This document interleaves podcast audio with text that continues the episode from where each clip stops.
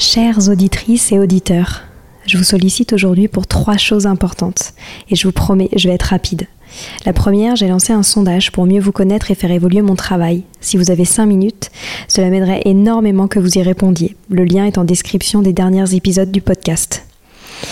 Deuxième point, gagner ma vie avec le podcast est un gros challenge en ce moment. Pourtant, vous êtes de plus en plus nombreux ici. Alors si vous avez des contacts d'entreprise ou de fondations dans l'enfance, dans l'éducation, dans l'enseignement, dans la transmission, n'hésitez pas à m'écrire sur Instagram ou sur LinkedIn.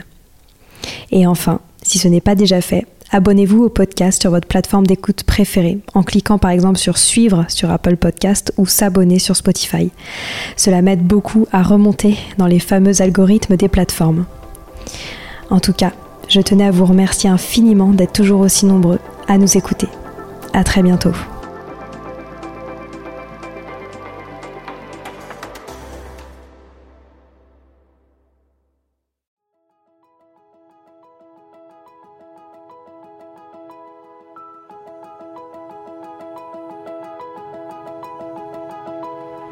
Bonjour à tous, ici Stéphanie et Sylvie Descleb pour un nouvel épisode du podcast Les adultes de demain.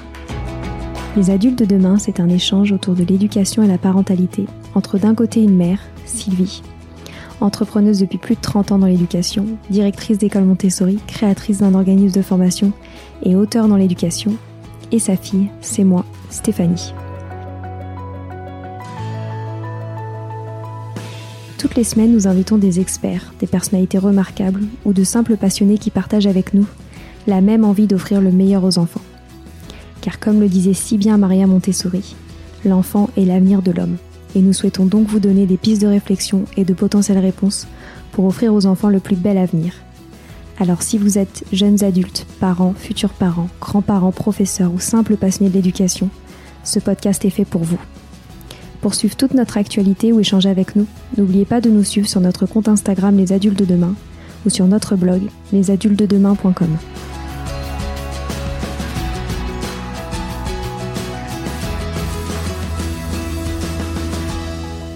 Bienvenue sur les pauses éducatives de Sylvie, un nouveau format de podcast en plus de nos discussions quotidiennes. Dans cette nouvelle série de podcasts courts, Sylvie nous décrit des exercices, des activités ou des applications concrètes à mettre en place avec ses enfants, à la maison ou en classe, en lien avec l'éducation et la parentalité. L'idée est que vous repartiez avec encore plus d'idées à mettre en place dans votre quotidien pour égayer votre vie et celle des enfants. Alors bonne écoute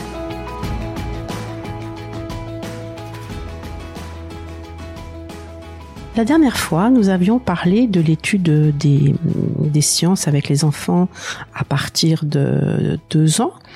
Et je vous avais expliqué comment euh, procéder à cette étude en commençant par euh, du concret, puis en allant tranquillement vers l'abstraction, ensuite en introduisant les puzzles, ensuite la carte de contrôle et le puzzle, ensuite les cartes de nomenclature et nous en étions arrivés au petit livret. Donc, ce qui est important aussi quand on étudie les animaux, c'est d'étudier les cycles de vie des animaux. C'est très important pour que l'enfant prenne conscience euh, de cette notion de cycle qui reprend et qui reprend toujours en fait, mais aussi que chaque élément du cycle est indispensable. C'est extrêmement important pour que l'enfant prenne conscience que euh, sur Terre, en fait, on a besoin de chaque élément pour que les choses fonctionnent. Donc, soit vous faites sous forme d'un, vous faites ces, vous faites ces cartes sous forme d'un cycle, soit vous avez des, aussi des, un petit plateau bois et rond et vous faites les choses sous forme d'un cercle de cette façon-là. Donc, pour les cycles de vie des animaux, il existe des figurines que vous pouvez vous, vous, procurer euh, dans les tubes qui s'appellent Safari. Vous trouvez ça euh, dans beaucoup d'endroits. Vous pouvez trouver ça chez Tangram Montessori. Euh, vous pouvez trouver ça aussi sur Amazon. Ce sont des figurines qui représentent les cycles de vie des animaux.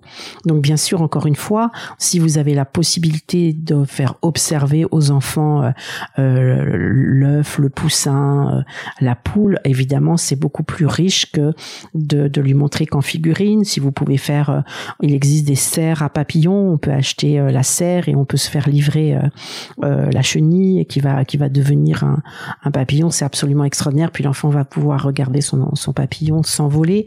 Et si vous pouvez le faire vraiment en, en vrai, c'est vraiment beaucoup plus parlant pour l'enfant. Mais quand vous aurez travaillé avec euh, ces, figurines, hein, vous mettez dans un petit panier, vous mettez dans un petit panier toutes les petites figurines, vous, avez votre cercle que vous pouvez faire euh, sur un papier plastifié, et l'enfant va poser chaque figurine dans l'ordre. Ça, c'est important qu'il apprenne l'ordre par cœur. Ensuite, vous allez faire la même chose. Vous allez euh, leur présenter euh, les cartes de nomenclature. Vous allez faire une leçon en trois temps, bien sûr, avec les figurines, puis vous allez présenter les cartes de nomenclature sur lesquelles euh, il va pouvoir voir ce cycle de vie. Vous allez lui faire faire les livrets. Donc je réexplique, un livret, vous photocopiez les cartes en noir et, en noir et blanc.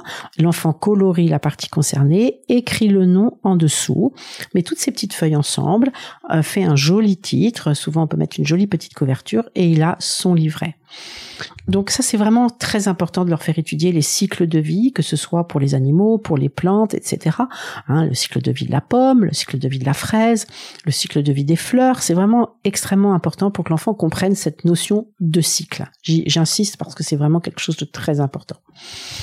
Donc ensuite pour la botanique, vous allez faire la même chose. Hein. Vous allez leur montrer des fleurs, vous allez leur montrer des arbres, puis vous allez introduire le puzzle. Donc comme je vous ai dit, il existe le puzzle de la fleur, de l'arbre, de la feuille. Ça, ce sont les trois principaux. Ensuite, il a été rajouté les racines et les graines, qui sont quand même beaucoup plus compliqués. Apprendre les noms des différentes racines, je ne sais pas si c'est vraiment extrêmement important pour des enfants euh, petits. Euh, si ça les intéresse, bien sûr vous le faites. Et les, différentes parties de la graine, c'est vraiment très intéressant aussi, et vous pouvez le faire pour de vrai en cultivant une graine, hein, pour qu'ils voient les différentes parties apparaître.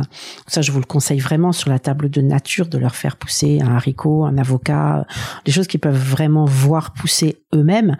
Et là, vous vraiment vous, vous faites la leçon en trois temps sur sur le vrai vocabulaire, sur la sur l'objet en vrai. Ensuite, donc vous introduisez le puzzle de la même façon avec la carte de contrôle. Vous faites une leçon en trois temps sur les différentes parties du puzzle, les cartes de nomenclature, les livrets. Donc encore une fois pour la fleur, vous allez leur montrer des fleurs différentes et surtout j'insiste à chaque saison, faites-leur apprendre les fleurs que l'on peut voir en fonction des saisons. C'est important aussi qu'ils comprennent vraiment cette notion qu'on va pas cueillir n'importe quelle fleur à n'importe quelle saison. Faites la même chose sur les légumes, faites la même chose sur les fruits, mais si vous voulez que l'enfant prenne vraiment sa place sur la terre, il est vraiment important qu'ils comprennent qu'en fonction des saisons, on va avoir certaines fleurs, les arbres vont être d'une certaine façon, et les fleurs, on va pouvoir euh, euh, manger tel légume, tel fruit, etc. Donc n'hésitez pas à les emmener sur les marchés, mais faites-leur observer vraiment les choses de saison. Pour introduire la notion de saison, vous pouvez, il est important aussi de faire votre propre matériel. On peut le trouver, mais c'est bien de faire votre propre matériel. Vous choisissez par exemple un arbre dans la nature euh, autour de vous, même si vous êtes en ville, vous pouvez toujours trouver un arbre, par exemple un marronnier dans Paris, et vous prenez toujours le même arbre à chaque saison différente. C'est très important que l'enfant se rende compte que c'est le même arbre qui change en fait en fonction des saisons. Hein, donc vous faites quatre photos en fonction des quatre saisons. Et là pareil, vous le faites sous forme d'un cycle, hein, puisque c'est le cycle euh, de l'arbre, et vous lui, vous lui expliquez bien ce qui se passe en fonction des saisons. Donc vraiment le même arbre en fonction de chaque saison. Donc quatre, quatre suffisent. Pour cette notion de saison, je pense que vous connaissez aussi cette fameuse poutre du temps, hein, qui permet à l'enfant de se, de se retrouver dans, dans le temps, puisque le temps, pour lui, c'est quand même une notion très, très abstraite. Donc ça, vous pouvez en télécharger sur de nombreux sites gratuitement. Hein, elle s'appelle la poutre du temps. Donc c'est une bande horizontale sur laquelle figure tous les jours de l'année, les mois, euh, la date, bien sûr. Donc ça, vous vous, l'accrochez au mur, soit dans la classe, soit à la maison, c'est pareil. Donc il faut des, faut une très grande longueur de mur. Donc si vous n'avez pas assez, vous pouvez aussi faire le long d'un escalier, vous pouvez faire le tour de, de sa chambre, etc. C'est bien que ce soit mis linéairement. Vous y faites figurer les différents les différents événements de l'année, hein, les anniversaires des uns, les anniversaires des autres, les différentes fêtes, les moments où on va voir telle personne, les moments où on va partir en voyage, voilà tous les moments importants de la famille. Et puis vous faites une petite étiquette qui peut s'accrocher éventuellement avec de la pâte à fixe sur la, poutre de temps. Et vous, et chaque jour, l'enfant va déplacer euh, son étiquette en fonction euh, du jour que l'on met. Ainsi, il va mieux se retrouver dans le temps, il va mieux appréhender les événements qui vont arriver. Et ça, c'est ça, c'est vraiment euh, très très euh, important pour eux. Donc sur cette poutre du temps, il est important que figurent aussi les saisons. Donc en général, euh, il y a des couleurs pour les saisons. Donc en fait, souvent, bah, évidemment, l'hiver c'est blanc, le printemps c'est vert, l'été est jaune, et euh, l'automne est marron. Donc euh, pour entrer dans les saisons, ensuite vous pouvez euh, faire des cartes sur énormément de thèmes différents. Hein. Donc comme je vous disais, les légumes, les fruits, les vêtements que l'on porte à ce moment-là, les fêtes que l'on va vivre à ce moment-là, de nombreuses choses. Donc si vous pouvez, vous mettez un petit liseré de la couleur de la saison et puis, vous oubliez pas toujours l'autocorrection aussi. Et l'enfant va faire des tris en fonction des saisons et apprendre justement que, que les saisons apportent des, des joies différentes, des, voilà, des tas de choses dans la nature qui sont différentes et que tout ça est très, très, très important.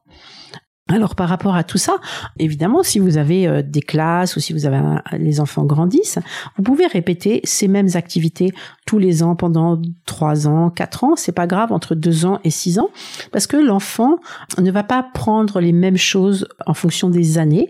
De plus, quand il va faire ses petits livrets, ben, il va pas fort, il va, il va avoir un meilleur graphisme, il va mieux colorer. Par exemple, pour les tout petits, euh, ils vont pas écrire ou alors ou alors pour un enfant par exemple de 3-4 ans, vous pouvez faire un pointillé, puis l'enfant il va repasser sur les pointillés. Et puis pour l'enfant plus grand, bah, c'est lui qui va écrire euh, carrément son, son mot hein, sur la carte de nomenclature. Peut-être qu'au début il l'écrira en script, puis un peu plus grand il va l'écrire en, en cursive, et puis il va toujours il va colorier de plus en plus précisément l'élément. Donc c'est pas un problème de revoir les choses en fonction des années. C'est comme je vous avais dit euh, pour les grands récits lors de la pause éducative que j'ai fait sur les grands récits. On les raconte tous les ans pendant cinq ans, mais l'enfant d'abord est content parce qu'il est familiarisé, il aime bien, il attend ce moment où on va parler de ça. Et là, les enfants aiment bien aussi étudier à nouveau les mêmes choses, mais ils vont prendre des choses différentes. En plus, c'est vraiment extrêmement important, euh, comme je le disais, sur euh, la notion d'écologie, parce que c'est grâce à, ces études que l'enfant euh, va vraiment comprendre la nécessité de, de protéger la nature, de faire attention à chaque élément, que chaque élément est important. Donc nous, dans nos écoles, quand c'est possible, bien sûr, euh, on, a des potagers, on a des, animaux, et ce sont les enfants qui sont responsables euh, des potagers, des animaux, bien sûr, avec l'aide d'un adulte. Je sais qu'à l'école Montessori Athéna de Bailly, on a un très grand potager qui est cultivé, ramassé, entretenu par les élèves de la classe d'élémentaire.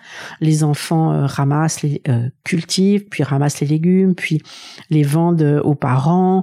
Les parents font, en font des sous et, euh, et ça c'est très important. Ensuite ils gardent l'argent puis apprennent à gérer cet argent. C'est eux qui cultivent aussi les, arbres fruitiers. Après on peut ramasser les fruits, faire des compotes, etc. Donc c'est vraiment euh, passionnant. Bon évidemment faut pouvoir le faire, il hein. faut pouvoir être avoir une école dans une zone plus rurale qu'en plein Paris. Mais je pense que même dans des écoles à Paris, c'est important de faire rentrer la nature dans la classe ou dans la maison.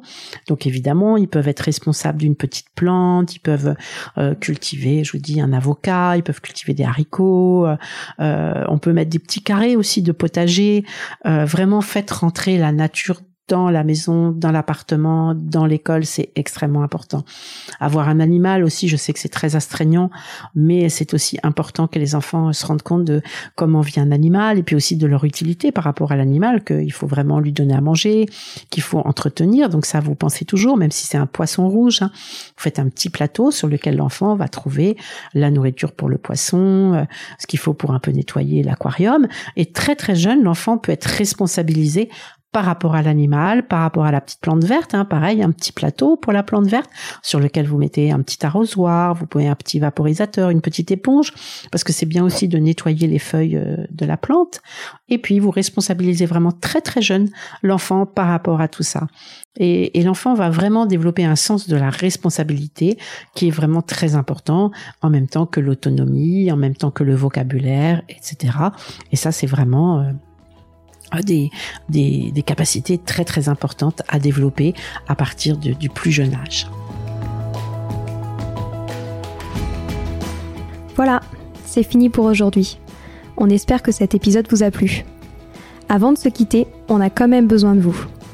Si après avoir écouté cet exposé, vous ressortez avec plein d'idées pour apporter le meilleur aux enfants, N'oubliez pas de nous laisser 5 étoiles et un petit commentaire sur Apple Podcast, sur iTunes ou toute autre plateforme d'écoute de podcast. Cela nous aidera à mieux ressortir et surtout à nous motiver pour continuer cette aventure ensemble. Si vous avez des suggestions, des idées de thèmes, des questions à poser, n'hésitez pas à nous contacter sur les réseaux sociaux, Instagram ou LinkedIn, en tapant les adultes de demain. Nous serions ravis d'échanger avec vous. Si vous souhaitez en savoir davantage sur Sylvie, je vous invite vraiment à aller voir son blog sylvidescleb.com ou à la suivre sur Instagram en allant sur son profil sylvidesc, D-E-S-C, Montessori. Enfin, si vous souhaitez en savoir plus sur le calendrier des prochaines formations Montessori, rendez-vous sur www.apprendre-montessori.fr. On a hâte de vous retrouver vite et à très bientôt sur les adultes de demain.